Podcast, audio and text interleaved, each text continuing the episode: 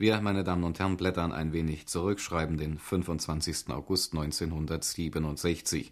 Auf der 25. großen deutschen Funkausstellung drückte der damalige Außenminister Willy Brandt auf einen Knopf und die Bundesrepublik Deutschland war das dritte Land der Erde, das nach den USA und Japan das Farbfernsehen offiziell eingeführt hatte.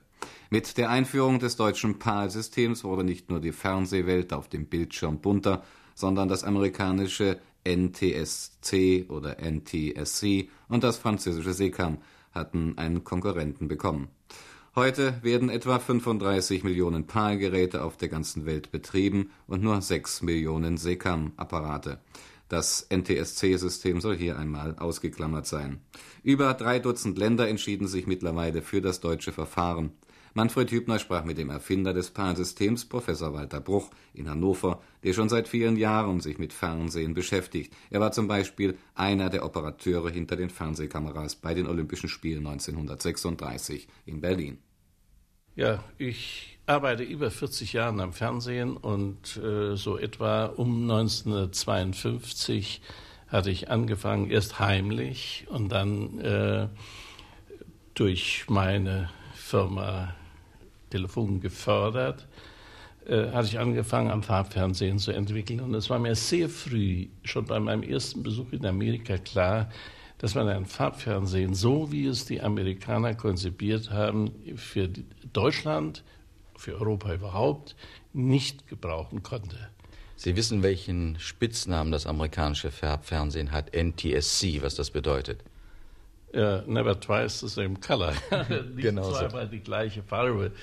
Na, man soll an dieser Stelle auch den Amerikanern ein bisschen danken, denn die Vorarbeit, die sie geleistet haben und ich würde sagen, ihre Misserfolge, das war ja doch der Ansporn äh, für uns daran weiterzuarbeiten. Wir haben ja alles Gute von den Amerikanern äh, weiterverwendet, aber dieses amerikanische System da, wo es schlecht war, entscheidend verbessert. Das ist immer der Vorteil eines Menschen, der sich Zeit lassen kann. Haben Sie eigentlich damals, als Sie sich damit befasst haben, hier ein deutsches System zu entwickeln, nachdem es serienreif war, sagen wir, schwarz gesehen, denn so ganz begeistert war man offenbar in Deutschland auch nicht davon, dass nur noch ein drittes System auf also die. Zunächst mal muss ich sagen, ich hatte nie die Absicht, ein deutsches System zu entwickeln und in allen meinen Publikationen, Vorträgen kommt das Wort deutsches System gar nicht vor.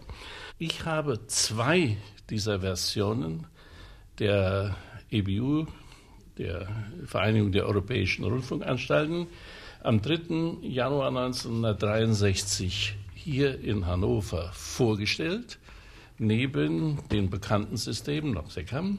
Und man hat sich für eins dieser beiden Systeme, die ich schon ausgewählt hatte, entschieden, hat gesagt, dieses wollen wir in den Konkurrenzkampf mit einbeziehen und man war sich man war felsenfest überzeugt damals, dass es in Europa ein einheitliches System geben sollte.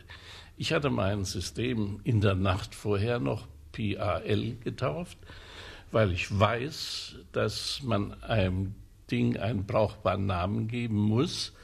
Und da man für diese Kompensation von Zeile zu Zeile etwas umschaltet, nämlich eine Phase wechselt, heißt das Phase Alternation Line, das heißt Phasenwechsel pro Zeile. Und ich glaube, die Wahl des Namens war mindestens so gut wie das System als solches. Für uns als Journalisten bietet sich natürlich immer eine poppige Überschrift an, die Qual mit Pal. Und zu solch einer Qual kam es dann schließlich in Europa schon mal, als sich andere Länder für gewisse Systeme entscheiden wollten oder mussten, weil man eben auch auf Farbe übergehen wollte. Im letzten Symposium äh, von Montreux ist eine Karte verteilt man, wo die Länder, die schon PAL haben in Gelb eingezeichnet sind. Das sind 36 Länder mit der Bundesrepublik. Und das ist ein schöner Erfolg. Sie wissen, dass zum Beispiel in Südamerika, wir haben dort Demonstrationen gemacht, Brasilien äh, schon seit Jahren im PAL sendet und vielleicht für Ihre Zuhörer nicht unwichtig. Äh, die Fußball-Weltmeisterschaft im nächsten Jahr wird original in dem PAL, wie es hier bei uns ist, übertragen.